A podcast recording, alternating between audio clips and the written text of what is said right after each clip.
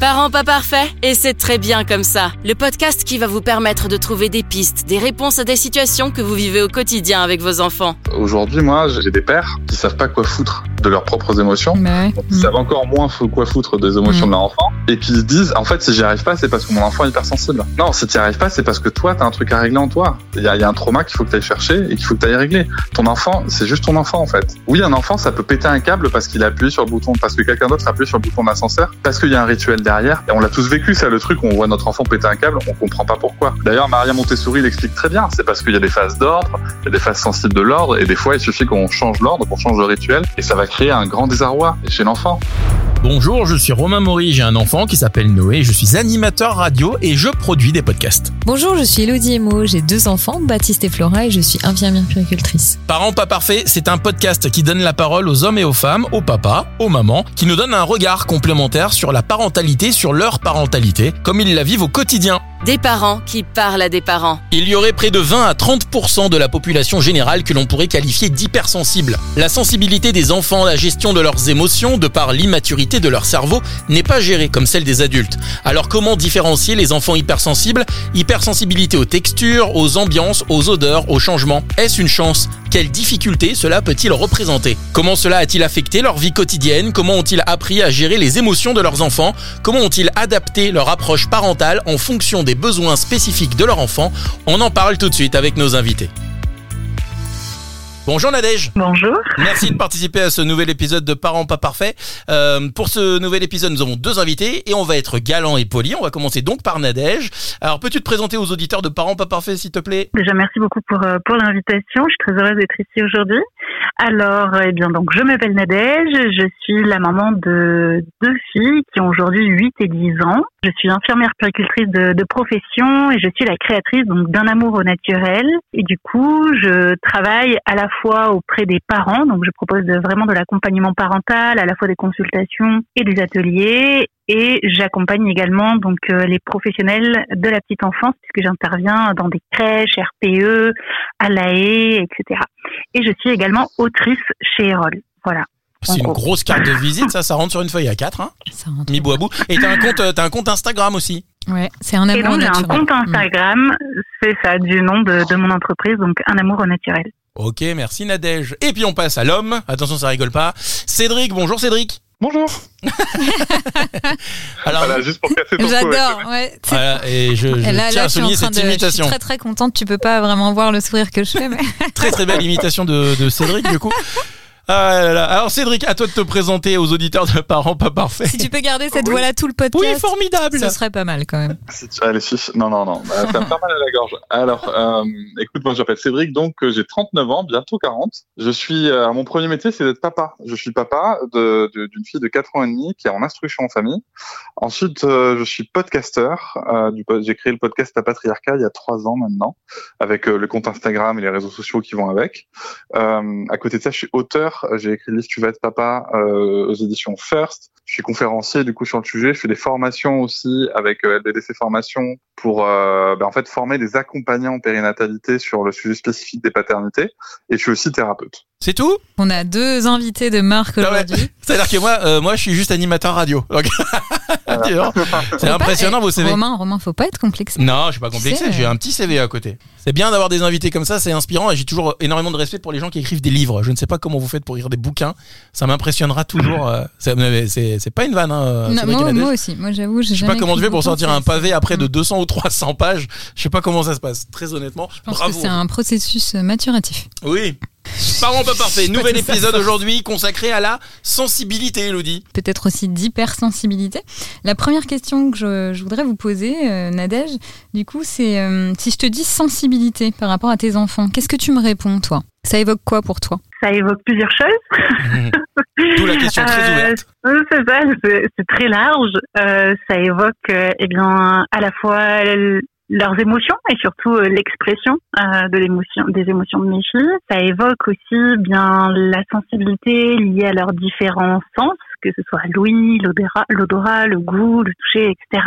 Ça évoque aussi pour moi l'empathie, le respect, le respect à la fois des uns des autres au sein de la famille, avec les amis, à l'école et aussi en lien ben, avec la nature, mais aussi avec les objets. Quelle sensibilité est-ce qu'on a quand on touche un livre, quand on tient un livre, etc.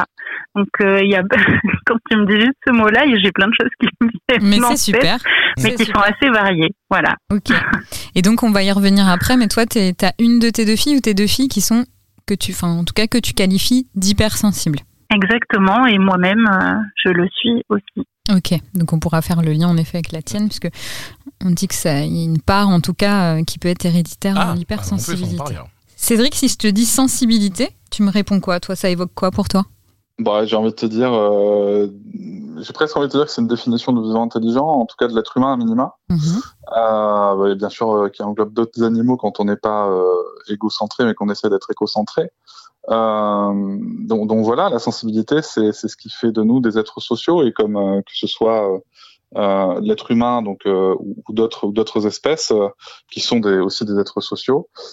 Pour moi, c'est c'est le levier qui permet d'avoir des êtres sociaux, comme Nadège le disait. Bien sûr, il y a l'empathie, il y a il y a ce qu'on va ressentir à un moment, et puis et, et, il va, et ce qui va être compliqué d'ailleurs, c'est notre capacité à l'exprimer, à l'accueillir. Mais moi, en fait, quand tu me dis sensibilité, j'ai envie de te dire, c'est la clé pour être des êtres sociaux qui vivent ensemble. C'est le propre de l'homme. Est-ce que, est-ce qu'il y a une Alors, C'est pas sensibilité le propre de l'homme.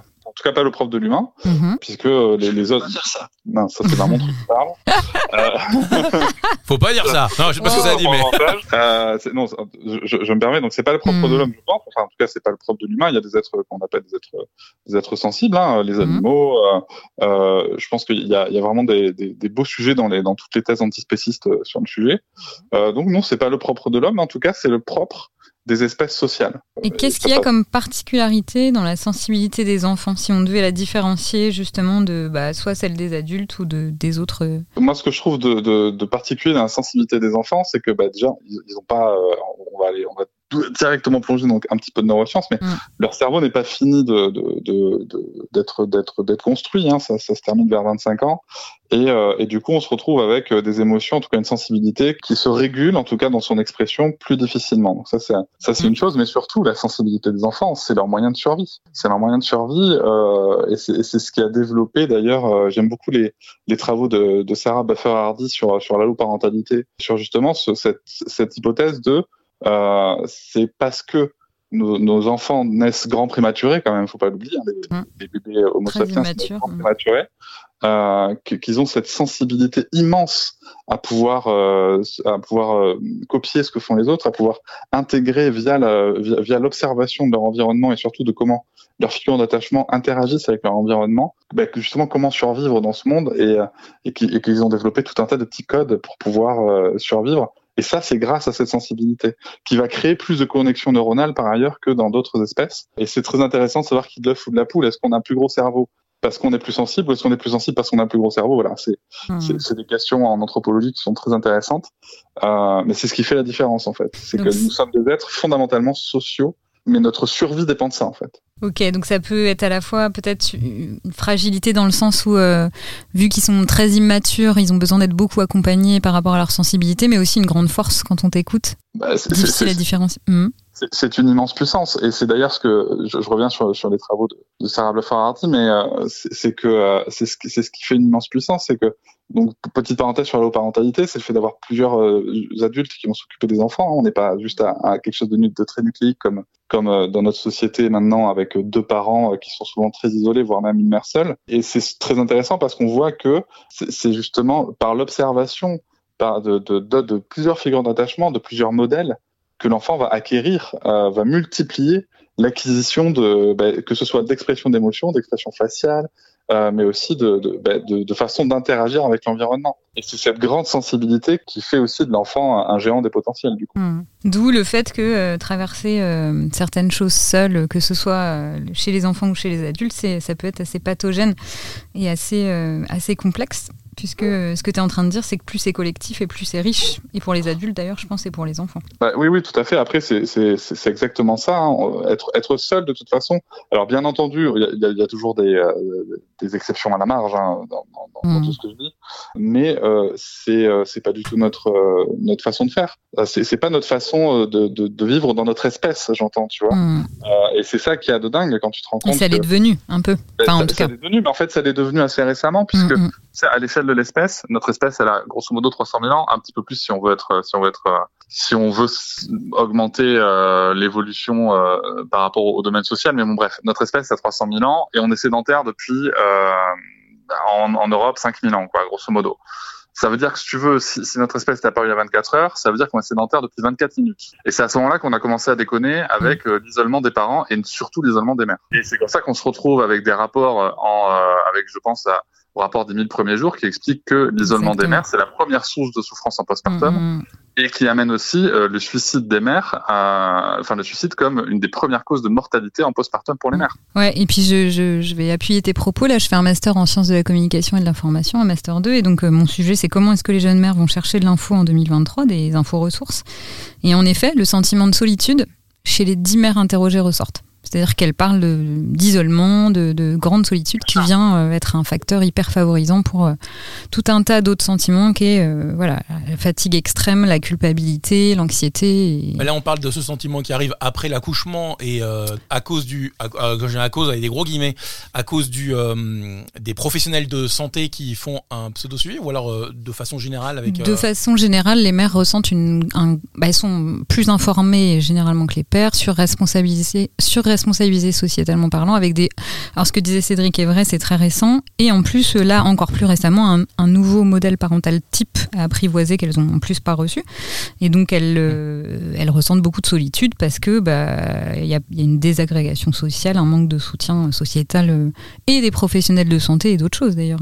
Et de la famille. Et, la, famille. je pense que c'est important de se rappeler aussi que, mm. si tu veux, euh, quand on regarde un peu l'histoire de la paternité et de la parentalité, ok, le modèle social part toujours des élites, hein, et ce modèle social avec l'éloignement euh, des enfants et de la famille mm. nucléaire, c'est quelque chose qui vient de la noblesse au départ. Mm. Mais surtout, on se retrouve avec aujourd'hui des, des, mères qui évoluent dans, dans, un environnement où elles n'ont pas forcément leur mère c'est ça, exactement. Euh, et leur tante. Et euh, alors bien sûr, je reste sur, sur un schéma qui est très genré puisque je pense que les femmes entre elles quand même euh, sont, sont plus à même de parler de ce que de ce qu'est la grossesse par exemple mais euh, mais elles sont maintenant éloignées de ça alors que mm. euh, je reviens encore sur Sarah Blafardi désolé mais elle parle de l'hypothèse de la grand-mère c'est super intéressant de savoir que par exemple dans notre espèce humaine de mammifères euh, euh d'espèces portées euh, nous sommes la seule espèce par exemple où la longévité de la femelle ménopausée est très grande en fait. Je pas. En fait, normalement, dans les autres espèces de, de, de, mammifères, de primates portés, euh, quand, une fois que as concrètement, une fois que la femelle a eu sa ménopause, elle vit ses, ses dernières, ses quelques dernières années. Quoi. Alors que dans l'espèce humaine, au contraire, il y a eu un rallongement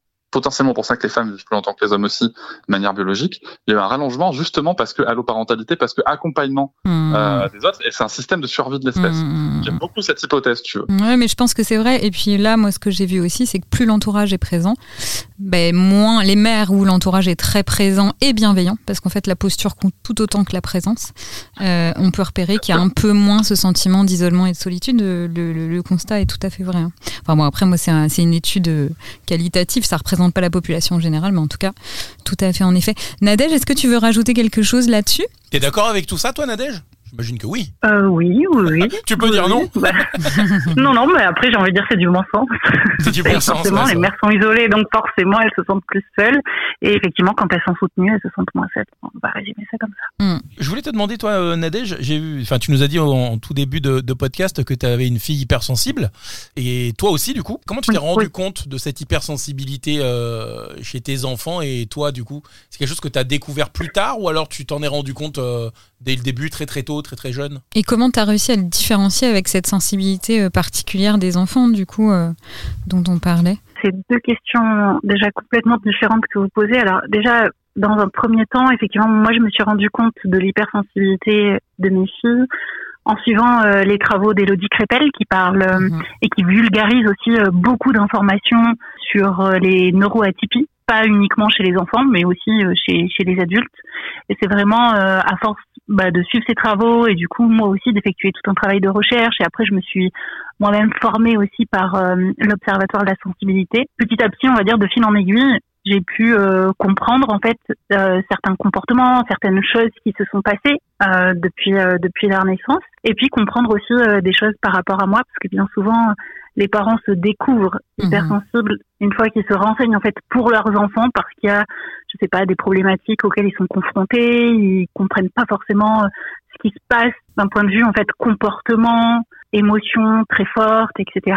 Et du coup, ben, mes parents s'informent pour leurs enfants et ensuite ils se découvrent eux-mêmes et c'est un peu ce qui s'est passé euh, tout simplement pour moi par rapport à tout ça. Et ensuite pour faire la différence entre effectivement des tempêtes émotionnelles qui peuvent être très intenses, notamment chez les tout petits, pour pouvoir le différencier, on va dire, de ce qu'on appelle vraiment l'hypersensibilité, qui, euh, je le rappelle, est vraiment euh, une particularité que l'on a dès la naissance. Mmh. C'est pas quelque chose qui arrive plus tard, à moins qu'elle soit traumatique. Mais du coup, c'est voilà, c'est pas vraiment une personne dite euh, hypersensible. Et du coup, ça vient avec le temps. C'est-à-dire qu'au départ, tu as quelques doutes, on va dire, euh, justement dans la dans la petite enfance.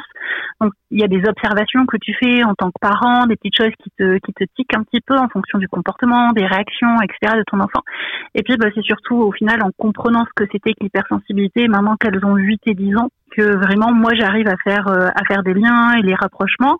Et l'hypersensibilité, c'est pas uniquement une hyperémotivité. C'est-à-dire que l'hyperémotivité, c'est vraiment quand euh, les émotions sont très fortes intenses, qu'elles arrivent beaucoup plus vite aussi, beaucoup plus rapidement, et elles durent plus longtemps aussi que des personnes qui ne seraient pas hautement sensibles. Mais il y a aussi donc ce qu'on appelle les hyperesthésies. Et donc là, c'est tout ce qui est en lien avec euh, euh, une hypersensibilité, mais au niveau des sens, enfin de un ou plusieurs sens. Par exemple, euh, des enfants qui vont être, ou même des personnes hein, qui vont être très sensibles au bruit ou alors des personnes qui vont être euh, très sensibles d'un point de vue tactile. Donc euh, j'aime bien prendre cet exemple-là parce que c'est très très parlant euh, chez les enfants. Ça va être des enfants qui vont pas supporter les étiquettes, à qui mmh. on va mettre les chaussettes, les culottes ou les slips à l'envers, euh, ou qui n'aiment pas les coutures, ou qui ne vont jamais porter de jeans parce que parce que c'est trop serré, il va falloir faire vraiment attention aux matières qu'on utilise. Euh, on va pas pouvoir leur mettre de fermeture éclair, de boutons euh, à l'arrière du cou. Euh, ils vont pas supporter les, les, différentes épaisseurs aussi de vêtements. Moi, par exemple, mes filles ne mettent jamais euh, de pull voilà, c'est c'est juste pas possible. Ça, ça, ça, fait trop de couches, ça fait trop trop serré au niveau du cou, ça fait des sensations un peu d'étouffement, etc. Et donc, en fait, ça va être des enfants qui, quand ils sont tout petits, par exemple, tu les habilles et tout, euh, c'est c'est un peu la course là avant l'école, vers 3-4 ans, et puis euh, tu leur dis de mettre le manteau avant de partir, ils le mettent, c'est l'hiver, c'est un manteau un peu doudoune, et là c'est l'explosion, ils se mmh. mettent à pleurer, ils se mettent à crier, ils veulent plus le manteau, ils l'enlèvent, et toi tu fais mmh. mais non, attends, il faut partir, c'est l'heure de mettre le manteau, et tu comprends pas, tu comprends pas, t'es complètement perdu parce que parce que t'es pas au, courant ou t'es pas assez informé sur le mhm. moment en tout cas. Et en fait, bah voilà, ça peut être des enfants qui euh, vont avoir ce qu'on appelle donc une hyperesthésie kinesthésique, donc vraiment au niveau du toucher, etc. Et donc c'est vraiment en décortiquant tout ça, en observant notre enfant, en essayant de voir, eh bien, qu'est-ce qui va provoquer donc ce qu'on appelle une tempête émotionnelle. Est-ce que c'est vraiment entre guillemets juste quelque chose qui a déclenché une émotion très forte, ou au contraire c'est une accumulation par exemple de bruit à un moment donné. Ça peut être des enfants qui vont être très sensibles à la cantine parce qu'il y a énormément de bruit mmh. et, euh, qui, qui se sentiront beaucoup mieux quand on leur mettra un casque sur les oreilles, etc. Donc c'est vraiment moi, en tout cas, en grandissant euh, que as pu, ouais, et, et, en les observant, voilà, c'est ça, et en faisant des liens avec euh, bah, la théorie que que, mmh. que j'avais pu euh, trouver, bah, soit dans les livres, ma formation, etc. Ou moi, encore une fois, vraiment, moi c'est vraiment Elodie qui m'a, pardon, non mais je rebondis amené sur ce chemin-là. Je rebondis parce que moi je pense que ma... ça me parle hein, ce sujet-là forcément. Moi je pense que je suis moi-même hypersensible et ma fille l'est. Alors les histoires d'étiquettes, elle peut mettre que des leggings souples. Enfin voilà, c'était vraiment ça. Le... Au moment de partir, je me roule parce que je supporte pas telle ou telle texture ou c'est trop serré. Ça me ça, ça, me parle vraiment. Et puis moi ce que j'avais pu observer, mais du coup je suis pas du tout aussi experte que toi sur le sujet de l'hypersensibilité. Je pense que j'ai beaucoup moins de connaissances. Euh, c'est mon observation de mère hein, qui me fait dire ça. Du coup tu peux être hypersensible d'un des sens et pas forcément de tous les sens, c'est ça que tu dis C'est ça, hein oui, oui, oui, oui, oui, bien sûr. Euh, c'est-à-dire que euh, il y en a qui vont avoir plusieurs donc hyperesthésies, c'est-à-dire plusieurs sens qui vont être euh, très développés, mais d'autres qui en auront peut-être qu'un. Donc euh, c'est vrai que souvent on dit il y a autant euh, de façons d'être hypersensible que de personnes qui, qui le sont, parce qu'il n'y en a pas deux qui sont pareils. Alors bien sûr il y a, il y a, y a des traits communs, on est, on est bien d'accord, mais ça peut se manifester euh, de façon complètement différente d'un enfant à un autre. Ouais. Et comment ça se passe du coup quand on détecte, quand on pense que c'est que son enfant a euh, ce symptôme entre entre guillemets Comment ça se passe? On va chez le médecin, chez le pédiatre? Comment ça se Non. Si alors, moi je pense que mon enfant coup, par exemple est hypersensible, comment ça se comment je peux le, le comment je peux valider du coup qu'il est hypersensible? Alors, donc déjà l'hypersensibilité, c'est quelque chose qui est inné, qu'on a en fait euh, de- vraiment depuis la naissance. Donc euh, du coup, c'est pas du tout considéré comme euh, comme étant une maladie. Oui, Après, les recherches, elles ont commencé d'un point de vue scientifique uniquement euh, depuis les années 90. Donc euh, c'est quand même assez, on va dire, euh, récent. Mais c'est bien parce qu'on en parle de plus en plus, donc il va y avoir, je pense, j'espère, de plus en plus de, de travaux sur euh, sur le sujet. Disons que si normalement, on peut, euh, les enfants peuvent avoir une hypersensibilité et ça pose pas de problème. Des fois, ça peut générer beaucoup de fatigue chez l'enfant et du coup, comment dire, par exemple pour des enfants qui vont à l'école, on va se dire, mais mince, ça se passe peut-être pas trop bien à l'école, etc. En fait, c'est pas juste que ça se passe pas trop bien, c'est juste que l'environnement n'est pas adapté pour euh, pour les enfants qui ont une hypersensibilité. Et du coup, ça va être de mettre en place des petites choses comme ça. Euh, donc, pour faire un diagnostic, déjà, c'est pas forcément nécessaire euh, d'en faire un. Euh, je pense que voilà, après, ça sert juste entre guillemets à mettre des stratégies en place pour justement adapter l'environnement, que ce soit à la maison, à l'école, etc., en fonction des spécificités de l'enfant qu'on a.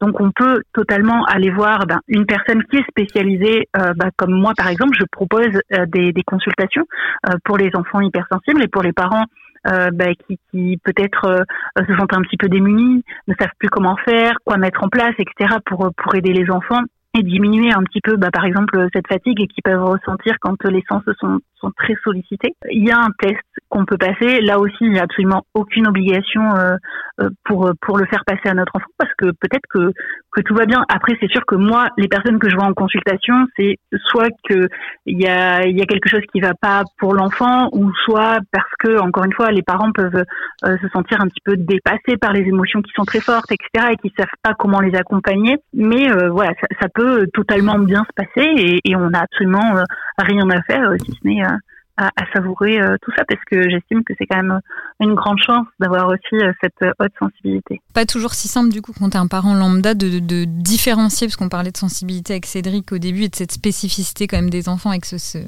ces tempêtes émotionnelles, ce cerveau très particulier. Cédric, est-ce que tu veux rebondir toi? Toi, a priori, tu disais que ta fille, elle est, elle tu l'identifiais pas comme hypersensible, mais est-ce qu'il y a quand même des situations euh, auxquelles tu as été confronté et qui, qui auraient pu te porter à confusion, ou est-ce que tu as mis du temps, ou est-ce que tu t'es jamais posé la question? Moi, en fait, j'ai, euh, c'est marrant parce que j'ai fait un épisode avec Elodie Crépin, euh, dont j'apprécie le travail euh, beaucoup, et je reste toujours sur quand même sur une, une, une- quelque chose qui me questionne, si tu veux. C'est que euh, on parle d'hypersensibilité euh, dans un monde, dans une société qui, qui stigmatise et qui réprouve euh, les émotions et leur expression. Moi, ce que je me demande surtout, c'est euh, qu'est-ce qu'on, est-ce qu'on parle, est-ce qu'on parlait toujours d'hypersensibilité dans un monde où les émotions de tout le monde, où les sensations de tout le monde seraient euh, accueillies comme étant euh, normales? Ça, c'est vraiment quelque chose qui me questionne. Mhm. Moi, en fait, pourquoi est-ce que je, je me pose pas Ce la que, ce question que tu sous-entends, c'est en fait peut-être de par nature, on serait tous, les enfants y compris, hypersensibles, mais en fait non sensibles normalement. C'est On ça que tu sous-entends? en fait, Mhm. Euh, tu vois, enfin, moi, je veux dire, euh, si, tu veux, euh, je, vais- je vais te parler de mon parcours personnel. Euh, moi, j'ai pas pleuré pendant 22 ans dans ma vie, de mes 9 ans à mes 31 ans. Et euh, quand j'ai fait une thérapie, euh, j'ai eu une forte libération émotionnelle. Mhm. Ça a été euh, plutôt euh, compliqué. Et quand j'en ai parlé, euh, à cette- époque-là, c'était pas aussi à la mode euh, l'hypersensibilité. Et ma psy m'a très simplement dit, mais enfin, ça va passer, vous inquiétez pas. C'est juste qu'en fait, bah, vous, vous aviez bloqué toutes vos émotions et maintenant vous, vous apprenez à, à faire avec, quoi. Et c'est très intéressant parce que du coup, en effet, j'étais dans une période où tout, tout, tout, tout, tout me, me, me touchait, quoi. Et ça a duré, euh, je sais pas, ça a dû durer un, un mois ou deux, tu vois. Et c'était un effet particulier, c'est flippant, hein, c'est vraiment flippant. Sauf qu'en fait, après, tu te rends compte, par un travail de psy, par un travail de régulation sur les traumas notamment, c'est c'est juste de la sensibilité qui était étouffée, qui s'exprime, et après que tu peux assumer. Et moi, c'est pour ça que je reste toujours très, très, très euh, Prudent prudent ouais, sur ce sujet, parce que tu vois, par exemple, ma fille, euh, en effet, euh, elle, a, elle a 4 ans et demi, elle a eu une, une petite période d'hyperesthésie auditive qui, qui s'est faite, puis qui est passée, puis qui est revenue, puis qui est là en train de repartir. En en parlant avec euh, certaines personnes, on nous a dit, mais oui, mais elle doit être hypersensible, machin, truc chouette. Non, non, en fait, c'est, c'est, c'est, les enfants ont peur des gros bruits. Euh, c'est, Ce que j'allais dire, ouais. C'est, un peu tout. Tu vois, par exemple de l'école, euh, de- du bruit à la cantine. Est-ce qu'on peut pas se demander justement si le problème c'est pas la façon dont on traite les enfants dans la société? C'est ça qui m'interpelle. Ouais, Alors c'est pas- disait, c'est vraiment pas que monde, ça, parce ouais. que ça, disons que ça, ce qui est décrit, c'est vraiment effectivement les, comme il dit, les sensibilités euh, des enfants. C'est aussi pour ça que c'est important de de pas tout mélanger et de vraiment savoir ce que c'est que la haute sensibilité et de se référer quand on a des doutes, au final, à des personnes qui sont réellement formées à tout ça, parce que aujourd'hui, on en parle vraiment de plus en plus et on entend de tout et n'importe quoi euh, sur le sujet. C'est-à-dire qu'il y a même des personnes, voilà, qui sont pas du tout spécialisées dans le domaine, qui vont se permettre d'en parler, mais pas forcément comme il faut. Et du coup, après, ça dessert aussi euh, la cause. Maintenant, il y a des recherches qui ont été faites, qui ont mis en évidence que voilà, enfin, d'un point de vue euh, cérébral, il y a des connexions qui se font plus vite, de façon plus forte, plus intense. Donc, c'est pas juste une lubie, c'est pas juste une invention de la part de certains ou de vouloir euh, surfer sur la vague, c'est vraiment quelque chose qui voilà qui a été prouvé, qui existe. Mais après, le problème c'est que plus on en entend parler, plus il y a des personnes qui vont se, se saisir de ça et effectivement s'auto-proclamer hypersensible. C'est un peu la même chose avec tout ce qui est en lien avec le haut potentiel intellectuel, Mhm. etc. Le, le problème c'est que à force d'avoir des gens qui s'auto-diagnostiquent ou s'auto-proclament avec telle ou telle spécificité, ça nuit, je trouve, en tout cas pour ma part, à véhiculer les, les vraies bonnes informations Mhm. et du coup quelque part ça décrédibilise un petit peu. Si je fais un parallèle qui n'a absolument rien à voir, c'est je vais faire le parallèle avec l'éducation, enfin la pédagogie Montessori. Euh, c'est une très belle pédagogie. Enfin, moi, je, je suis vraiment à fond là-dedans, mais pas que. Hein, je voilà. Mais pour autant, il y a eu tellement, ça, ça a pris un tel engouement que tout est devenu jeu ou matériel Montessori. Mais euh, quand je dis tout, c'est vraiment tout et n'importe quoi, si bien qu'on on en vient à faire du Montessori avec des choses qui n'ont rien à voir avec la pédagogie. Elle est réduite aussi à mais c'est la posture de l'adulte qui fait et l'accompagnement de l'enfant qui fait la pédagogie Montessori. Mais c'est pas vrai, c'est pas que ça. Bien sûr, c'est en grande partie ça, mais c'est pas que ça. Et le Mhm. problème, c'est que ça a été tellement vulgarisé, tellement transmis Ça perd euh, du sens. Tu quoi. vois, par, Mm. par mode un petit peu. Alors c'est bien parce que de plus en plus de personnes en parlent, mais en même temps, il y a aussi des choses qui, qui desservent, par exemple, cette pédagogie. Et je trouve que c'est exactement la même chose, quel que soit le sujet. On peut également parler de l'éducation dite euh, positive. Ouais. Euh, c'est Mhm. pareil, au final, on en vient tellement à en parler qu'il y a des choses autour de cette éducation qui sont dites, qui sont fausses et qui sont véhiculées. Et du coup, il y a des amalgames qui sont faits. Du coup, il y a des gens qui deviennent de plus en plus prudents, sceptiques et euh, qui ne comprennent plus rien parce que c'est trop en fait en, Mhm. en flot d'informations. Et je pense qu'il s'est passé la même chose ces derniers temps avec euh, avec tout ce qui est en lien avec la haute sensibilité, ce qui fait que c'est normal en fait que les gens bah, soient un peu sur la réserve et se questionnent et se disent ouais mais est-ce que ça vraiment ça existe etc Mm. et, et comment et pourquoi, mais parce qu'il y a eu beaucoup d'engouement. Mais en fait, on le voit vraiment pour tous les sujets et c'est le, le même problème à chaque fois, malheureusement. C'est comme pour HPI, je suis d'accord. hein. C'est euh, la série, dès dès qu'elle est passée sur TF1, t'as eu plein de gens qui se sont dit, tiens, je crois que mes enfants sont HPI, ou alors moi je suis HPI, ou alors t'as plein de personnalités à la télé qui se sont dit, tiens, ouais, je suis peut-être HPI aussi. Et du coup, du coup, ça banalise en fait le, ça banalise euh, les gens qui sont réellement euh, HPI. Alors qu'en fait, J'ai ils sont pas de juste réponse, j'ai pas de réponse arrêtée là-dessus, c'est assez complexe. Ah non, mais je suis d'accord. Mais c'est vrai qu'il y a un effet euh, de mode, ce que disait Cédric que- aussi, il faut, et ce que dit Nadège aussi, Ouais. il faut, Non, mais faut c'est le prendre bien, avec ça des crée le pincettes. débat. hein. Ça crée le plaît. débat. Et, euh, Cédric, Mais il faut en est-ce que- parler. Est-ce que Nadège a réussi à te convaincre avec ses arguments? Mais Alors, je pense que. moi- mais je vais pas convaincre. non mais je rigole, c'est un débat. Mais- non, non, mais il y a un truc que je voudrais juste te dire, Cédric. Après, je te laisse la parole, c'est que c'est aussi euh, de confronter différents points de vue qui permettent d'avancer sur certains sujets et de d'ouvrir l'angle de vue. Donc c'est intéressant aussi d'avoir euh, vos deux Carrément. points de vue. Voilà. Vas-y, Cédric, excuse-moi. Bah, Non, mais moi, j'ai pas de débat là-dessus, juste que j'avais pas Mm. fini de parler. vas-y, vas-y. On parlait de ma fille, et en fait, si tu veux, moi, il y a un truc qui- que, que j'ai vraiment retenu de mon épisode avec Elodie, c'est que, euh, moi, si tu veux, si, si, si ma fille, plus tard, dans son parcours de vie, euh, elle veut, elle veut se mettre l'étiquette hypersensible ou, ou que sais-je, euh, grand bien lui fasse. Pour, pour moi, les étiquettes, et d'ailleurs, on était tout à fait d'accord avec Elodie sur le sujet, euh, les étiquettes, à partir du moment où ce sont les gens qui se les mettent, ma foi, si, tu veux, si ça peut aider les gens dans leur parcours de vie, euh, qui on est pour dire quoi que ce soit, si tu veux. Euh, moi, j'ai zéro débat avec ça. Par contre, il y a quelque chose qui, dans, dans, dans la vision, qui m'interpelle toujours. Alors, je rejoins Nadège aussi, c'est qu'il y a tout n'importe quoi, si tu veux.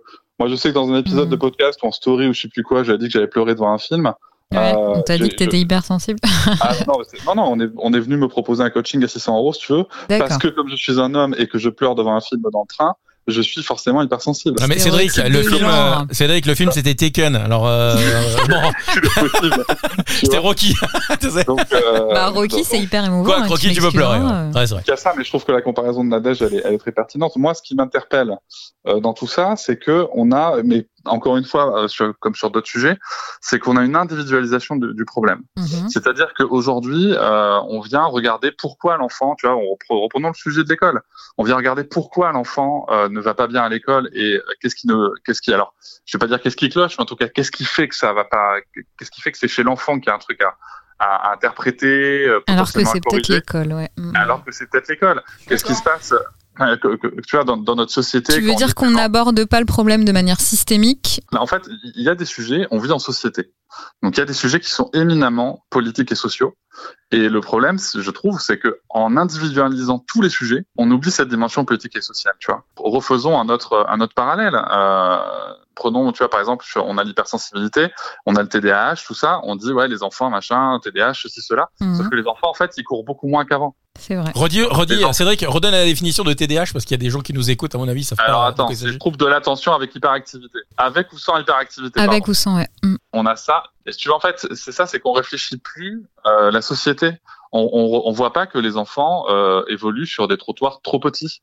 On voit pas que les enfants euh, ne sortent plus comme comme ils faisaient avant on voit pas que les enfants n'interagissent plus avec leurs parents comme ils le faisaient avant. Les interactions sociales sont menacées, l'espace de jeu et de mouvement est menacé. Et ça, en fait, on, ne le pense plus parce qu'on va coller une étiquette sur un enfant en disant mais c'est parce qu'il est TDAH, c'est parce qu'il est cela. Attention, le TDAH existe de la même manière que l'hypersensibilité existe. J'ai pas de débat là-dessus. Mais, ouais, non, mais je comprends ton point de vue de que mm. sous l'angle individuel. Mm on ne pense plus la société. Et ça, tu vois, au même titre euh, donc que, que sur de développement de l'enfant, pour moi, la sensibilité aujourd'hui, c'est OK, mais qu'est-ce qu'on fait avec les émotions de l'enfant? Aujourd'hui, il y a combien de personnes, que ce soit des parents ou des gens en structure d'accueil ou, ou à l'école, qui ont le temps qui ont les moyens, que ce soit de formation ou de connaissances ou, tout simplement de temps euh, disponible pour accueillir les émotions d'un enfant et ne pas le vivre comme euh, quelque chose de putain c'est pas normal qu'il crie autant quoi. Alors justement, ce serait quoi le rôle de la enfin aujourd'hui, qu'est-ce que pourrait faire la société euh, qu'est-ce qu'elle pourrait faire davantage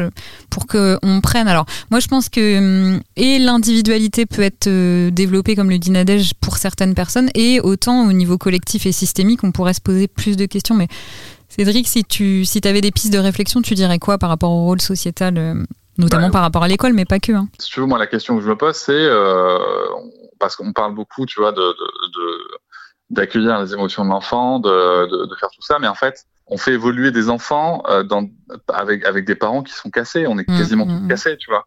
c'est Marion Querc qui dit ça. Hein, ouais, mais elle a Aujourd'hui, si tu veux, aujourd'hui, si tu veux, moi, je vais donner un exemple très clair. Je parle avec beaucoup de papas. Je côtoie beaucoup de papas aussi dans mon entourage. Aujourd'hui, moi, j'ai des, j'ai des, j'ai des pères qui savent pas quoi foutre de leurs propres émotions, bah qui savent encore moins quoi foutre des émotions mm. de leur enfant, et qui se disent, en fait, si j'y arrive pas, c'est parce que mon enfant est hypersensible. Non, si tu n'y arrives pas, c'est parce que toi, tu as un truc à régler en toi. Il y a, y a, un trauma qu'il faut que tu ailles chercher et qu'il faut que tu ailles régler. Ton enfant, c'est juste ton enfant, en fait. Oui, un enfant, ça peut péter un câble parce qu'il a appuyé sur le bouton, parce que quelqu'un d'autre a appuyé sur le bouton d'ascenseur, parce qu'il y a un rituel derrière. Et on l'a tous vécu, ça, le truc où on voit notre enfant péter un câble, on comprend pas pourquoi. D'ailleurs, Maria Montessori l'explique très bien. C'est parce qu'il y a des phases d'ordre, il y a des phases sensibles de l'ordre, et des fois, il suffit qu'on change l'ordre, qu'on change le rituel, et ça va créer un grand désarroi chez l'enfant. Ouais, puis comme tu dis, enfin, je veux dire, quand t'as pas reçu d'écoute de tes propres émotions, ton enfant intérieur, quand t'es euh, fatigué, en plus euh, que t'as une journée difficile, c'est, enfin, moi, je, je, parle là à titre très personnel, mais des fois, je vois ma mère. C'est-à-dire que je vois ce qu'on m'a donné à moi en tant qu'enfant, et donc, vu que j'ai beaucoup travaillé sur moi,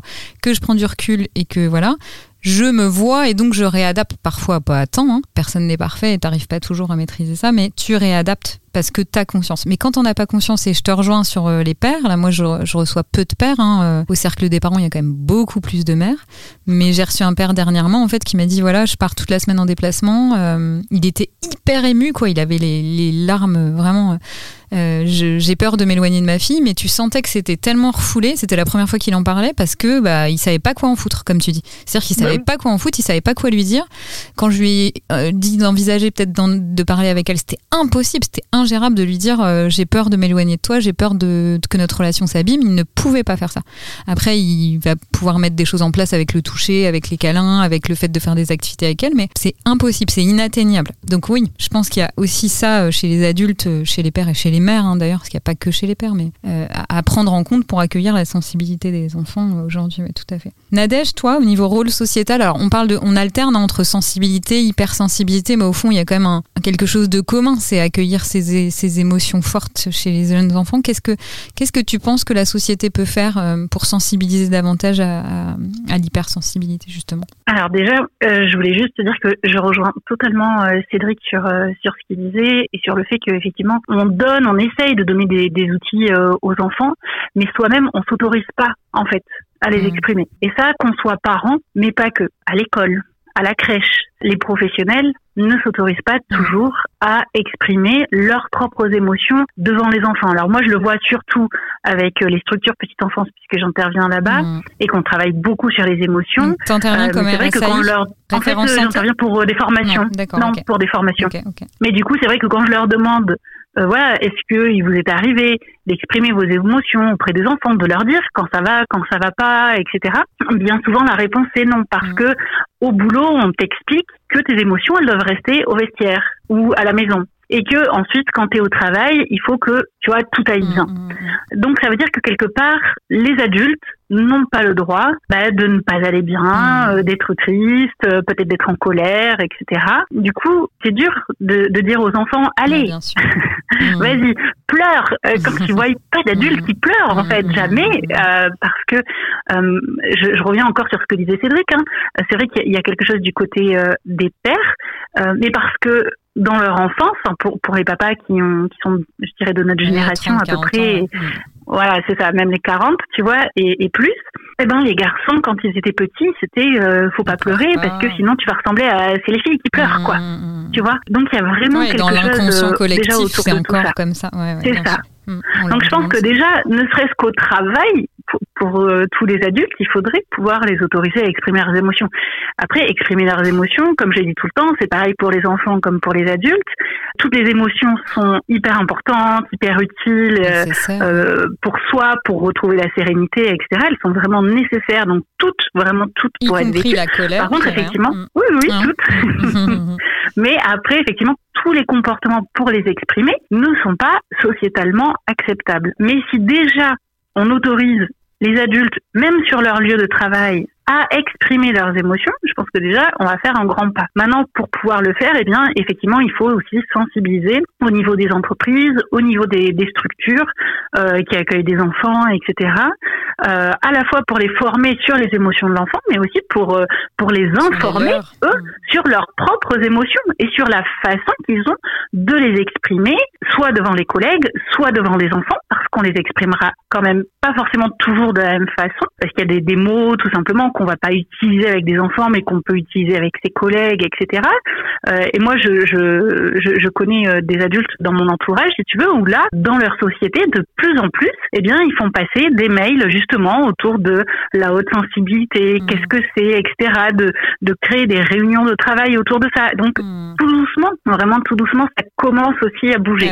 Et c'est vrai que en formant à la fois les professionnels, quels qu'ils soient, mais qui travaillent avec des enfants, et en intervenant aussi euh, bah, dans, dans, dans, les, dans les sociétés, en fait, dans les mmh. entreprises, et en parlant de ce sujet, mais pour apprendre aussi aux adultes qu'est-ce que c'est que eux, leurs propres émotions, à quoi elles leur servent, comment est-ce qu'ils peuvent s'en servir au travail, ou à la maison, avec les enfants, etc. Eh bien, il y a, y a, que comme ça que ça va bouger. Mais c'est vrai que c'est pas juste en disant tiens, on va mettre un livre sur les émotions mmh. et euh, trois peluches émotions entre les mains de l'enfant, et donc il va pouvoir exprimer les siennes. Ouais, donc c'est un mmh. vrai cercle vertueux. C'est et les parents et les professionnels, en effet, qui sont, euh, et dans le monde du travail, il y a aussi les professionnels qui gravitent autour des enfants, évidemment, qu'on pourra bouger les choses et pas qu'en euh, donnant des sortes de tips, puisque c'était ma dernière question, mais les tips et les astuces pour les parents sans prendre le problème euh, à la racine, hein, pour le coup, euh, bah, ça marchera pas forcément. Est-ce que, euh, je pense qu'on va bientôt clôturer, puisqu'on est sur des, des formats autour de 40-45 minutes max. Est-ce que, Cédric, tu veux rajouter quelque chose que tu n'aurais pas pu dire par rapport à ça pour rebondir ce que, sur, sur ce que Nadège vient de dire? Je, je me pose toujours la même question sur l'exemple de, de, de- du, métier. Moi, c'est quelque chose que j'ai beaucoup vécu dans, dans, dans mon expérience en entreprise, hein. Euh, jusqu'au jour où d'ailleurs, euh, en, en, 2000, euh, en 2016, euh, j'ai travaillé dans une boîte qui s'appelle la Fnac, hein, on peut la citer, où clairement euh, le, le sujet c'était euh, de dire non, non, les émotions, on les laisse pas à la porte de, de, de la boîte. Et euh, si tu veux, en fait, c'est pareil, c'est que dans l'exemple qui est cité, c'est on, envoyer un mail sur, sur, sur l'hypersens, sur, sur la haute sensibilité dans une boîte où on te dit que tes émotions euh, elles restent en dehors du, du boulot. Est-ce que c'est pas une surréaction aussi, si tu veux Tu vois, est-ce qu'on n'est pas obligé de dire, est-ce qu'on n'est pas obligé de parler d'hypersensibilité pour pour ne pas parler de sensibilité? Je vois ce Bah, que C'est vraiment quelque chose tu vois, qui me questionne, tu vois. Mhm. C'est vraiment ça qui me questionne. Où est-ce qu'on place le curseur, quoi? euh. Exactement. Et Non, mais encore une alors, fois, dans, l'exemple que j'ai donné, on et, sait pas euh, tout, tout ce qui a été mis en place en amont. c'est pas juste. Oui, j'ai donné cet exemple-là, mais il y a eu du travail aussi en amont. Ils sont ça- pas passés ça- de rien ça, à ça. Tu veux, ça, tu veux, de l'expérience en entreprise euh, sur des sujets, sur les sujets que tu évoques. J'en ai beaucoup et j'ai travaillé en qualité de travail. Et je sais très bien comment ça peut se passer dans beaucoup, beaucoup d'entreprises en France, où quand on parle de bien-être des salariés, c'est juste mettre un baby-foot euh, dans la salle de repos. si tu veux. Donc, euh, ce qui ne règle rien. Donc, c'est ça qui, qui me... Mais donc les vraies solutions, ce serait commencer par dire qu'on peut parler de ses émotions, sans parler d'hypersensibilité, et après pourquoi pas euh, sensibiliser à, à d'autres sujets un peu plus profonds comme l'hypersensibilité ou un peu plus individuel puisqu'ils touchent pas une population entière. C'est ça. C'est commencer fait, par le fait- systémique et après faire de l'individuel. pour moi, le- la, la base, si je devais regarder la base, ben déjà, on peut s'inspirer de, la Convention internationale des droits de l'enfant, si tu veux, c'est-à-dire faire participer les gens. Pour reprendre l'exemple de l'entreprise, moi, ce qui a choqué, dans, ce qui a beaucoup changé ma pratique managériale et ce qui a choqué bon nombre de salariés avec qui j'ai travaillé ensuite, c'est que je leur demandais, je leur demandais comment ça va. Si tu veux, je leur demandais pas salut, ça va, machin et tout, on se Mhm. croisait à la machine à C'était un café, c'était un vrai posait, comment ça va voilà, quoi. On se Ouais, posait, ouais, et voilà. Et c'est comme ça que je vais te donner un exemple tout simple. Hein. C'est comme ça que j'ai eu une salariée qui était à l'ouest. On était, on était à la Fnac de Bordeaux. On approchait de Noël. Alors je te laisse imaginer, elle Mhm. était libraire euh, au rayon vie pratique et cuisine. Je te laisse imaginer à la fin d'année la enfin le, le poids Mhm. qu'il y avait sur ses épaules. Et en fait, ça allait pas, ça allait pas. Elle avait été, euh, elle avait échangé vite fait avec un autre collègue qui lui a dit maintenant c'est de bouger le cul et tout machin, un truc chouette. Et en fait, veux, je suis allé la voir, on en a parlé. Je dis écoute, dis-moi comment tu te sens? Et en fait, elle a lâché. Tu sais quoi En Mhm. fait, le chien de sa voisine était morte. Mhm. Et elle a pleuré.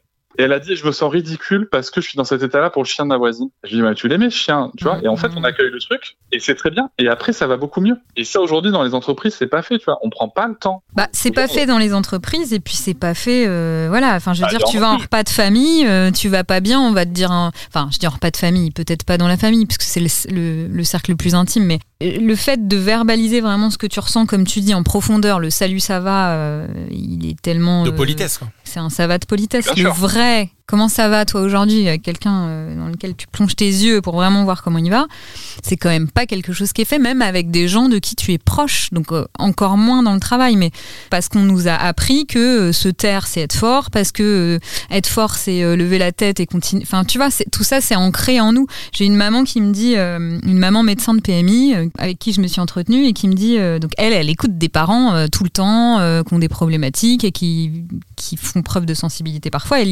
elle les y encourage.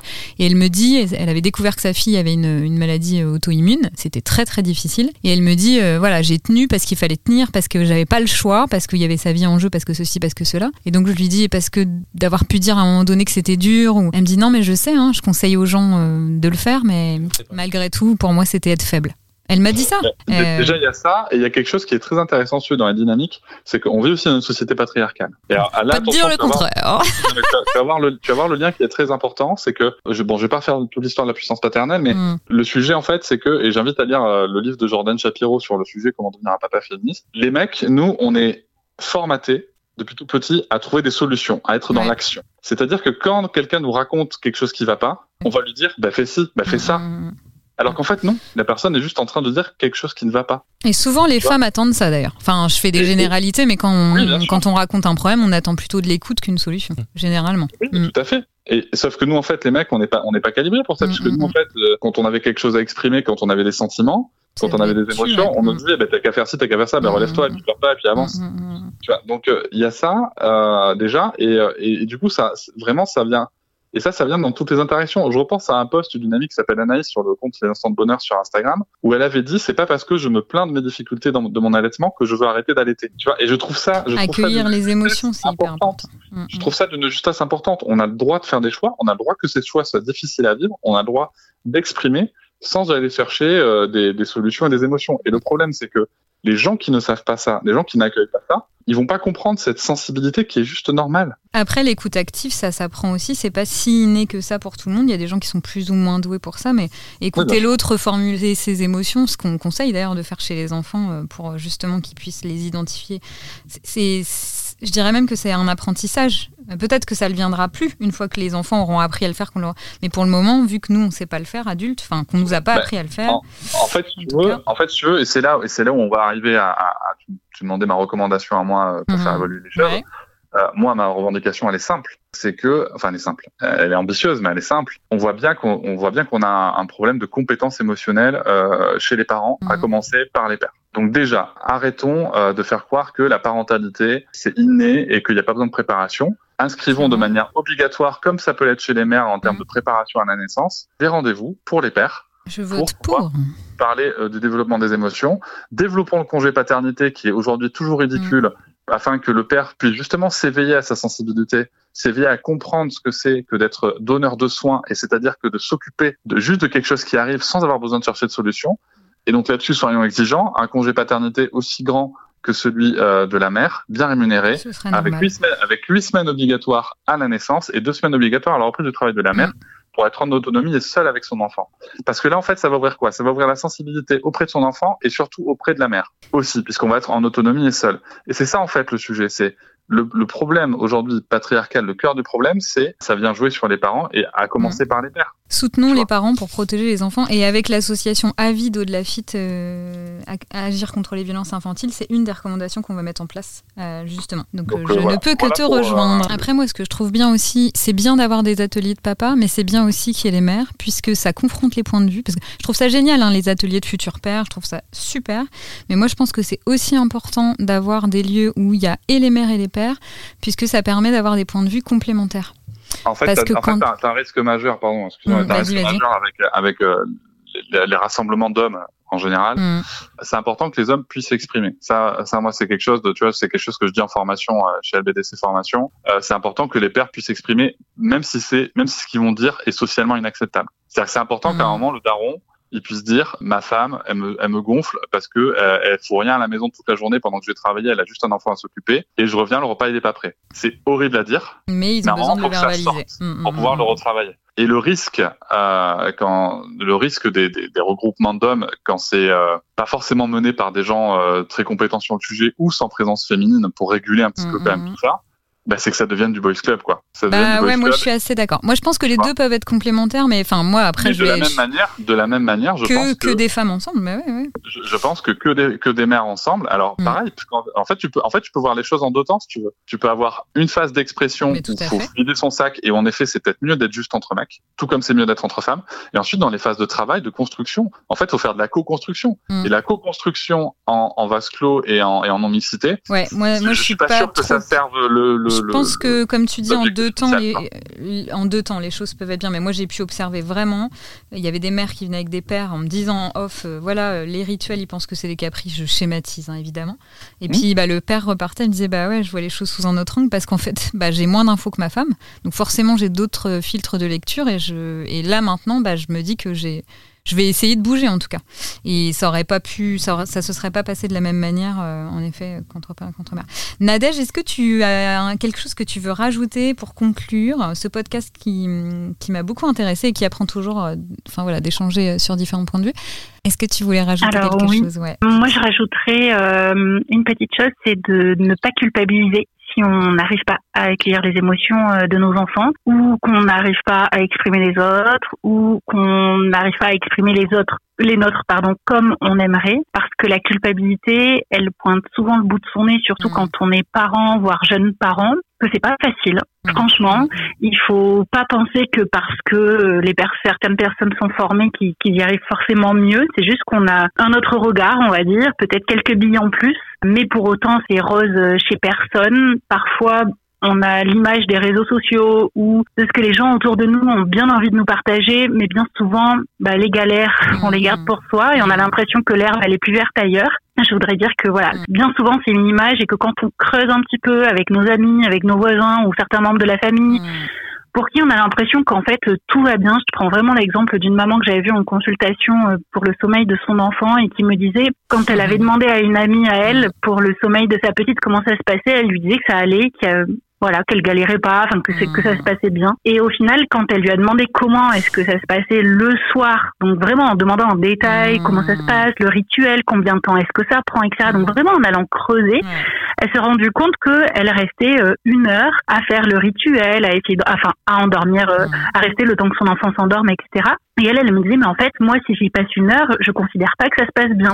Mais pour cette maman, pour, enfin pour son amie en tout cas, c'était euh, dans ce qui était acceptable en fait pour elle. Voilà, c'était pas du tout un problème. Donc elle, elle disait que ça se passait bien. Mmh. Et donc aussi avoir en tête qu'on n'a pas tous les mêmes seuils de tolérance. Mmh. On place pas la, la, barre au même endroit. On n'a pas tous le même niveau de fatigue. On n'a pas tous la même patience. On a effectivement chacun notre propre sensibilité aussi, notre propre histoire, notre propre éducation qui entre aussi en jeu parfois malgré nous. Donc mmh. vraiment ne culpabilisez pas. Si vous en ressentez le besoin, eh bien trouvez quelqu'un de chez vous, euh, parce qu'encore une fois, je, je, trouve ça quand même bien plus intéressant de voir quelqu'un et de bah parler de la situation mmh. plutôt que, que faire par vidéo ou que mmh. sais-je. Moi, je suis vraiment voilà. On est des êtres de relation, ouais. C'est ça. Donc vraiment aller à la rencontre de quelqu'un qui va pouvoir ben, vous écouter et peut-être vous permettre de trouver vos propres pistes pour euh, votre famille, pour vos enfants. Et puis euh, autre chose que je voudrais dire, c'est c'est voilà, vivez, vivez vos émotions comme elles arrivent, accueillez vos enfants avec leurs propres émotions, avec j'ai envie de dire toute la palette de couleurs qu'il peut y avoir euh, dans leurs émotions et savourer, franchement savourer tous ces moments passés avec vos enfants parce que la vie elle passe vite, la vie elle est courte, le temps de la culpabilité, moi j'aime bien essayer de parfois lui donner un petit coup de pied aux fesses pour vraiment profiter au maximum de, de chaque instant avec eux parce qu'ils grandissent très très vite, même si sur le moment c'est dur. Après on cligne des yeux, on se retourne et on se dit waouh, mais en fait euh, elle a déjà 10 ans et là on se dit bon une mmh. petite claque. Donc euh, vraiment, euh, voilà, profitez euh, à fond. Merci pour cette très jolie conclusion, Nadège, que je, que je partage évidemment. Merci à tous les deux d'avoir été présents avec nous aujourd'hui pour le podcast de Parents pas parfaits. Je te laisse conclure, Romain. Tu viens de le faire, Elodie. Ok, pardon. non, je vais juste suivre le conseil de Nadège. La prochaine fois que mon patron va m'engueuler, je vais me mettre à pleurer. Peut-être que ça marchera. Non, non, non, ça Mais non, je veux pas. peut-être ça marchera. Peut-être que je serai augmenté. lui dire, je me sens triste en ce moment et c'est pas le top. Ouais, mais je pense qu'ils s'en bat les reins très clairement. Je pense que c'est pas leur dynamique. On va pas régler euh, les choses comme ça tout de suite. Pour clôturer ce, ce podcast de parents pas parfaits, merci à vous deux, euh, Cédric et Nadège. Rappelez-nous votre actualité. On va commencer par euh, Nadège. Oh, restez galant un petit peu. ton actualité, ton Instagram, ton livre, ton site internet et tout et tout. J'ai dit dans le désordre. Tu peux dire dans. Tu, peux dire dans le désordre. Il n'y a pas de problème. Donc mon entreprise et mon, mon compte Instagram, c'est un amoureux naturel, enfin sur les différents réseaux sociaux. Si vous habitez en région toulousaine, que vous soyez parent ou pro de la petite enfance et que vous avez besoin d'un accompagnement euh, autour des thématiques qu'on a abordées aujourd'hui, eh bien il n'y a pas de souci, je, je, serai là pour vous accompagner. Et ensuite, donc moi j'ai écrit trois livres chez Erol, il y en a un quatrième qui qui est dans les bacs. Euh, donc le premier qui s'appelle Partager le meilleur avec mon enfant, dans lequel euh, voilà je partage vraiment tout pour mettre en place, pour euh, créer un lien de confiance avec son enfant. Ensuite il y a 50 clés pour aider un enfant qui ne veut pas dormir. Et ensuite euh, les histoires relaxantes pour les enfants hypersensibles, donc en lien avec le, le thème d'aujourd'hui. On mettra les liens à la fin de la description du, du podcast, comme ça on prend 10% aussi sur chaque vente, donc du coup ça marche. À ne pas oublier qu'un enfant sur deux ne fait pas ses nuits avant la, enfin ne fait pas ses nuits, encore c'est mini heures avant l'âge d'un an, donc c'est plutôt très très normal. Cédric, c'est à ton tour, le petit, euh, la petite minute promo. Ah bah écoute, au plus, hein, au plus parce que toi aussi, t'as as une carte de visite à super. Non, non, mais moi c'est simple, hein, le podcast à retrouver euh, sur toutes les plateformes d'écoute, un papatriarcat, euh, aussi sur les réseaux sociaux. Puis s'il y a des jeunes papas, futurs papas, le livre où tu vas être papa, il est pensé pour, mmh. pour les accompagner sur plein de sujets tranquillement et aussi les amener à réfléchir sur sur des choses un peu inattendues. Et voilà, puis on se donnera rendez-vous euh, dans les mois qui viennent pour, pour de futurs projets. Avec plaisir. Avec plaisir. Mhm. Merci beaucoup à tous les deux. Merci Cédric, merci Nadège, merci, d'avoir participé au podcast de Parents pas parfaits et on vous dit à très bientôt.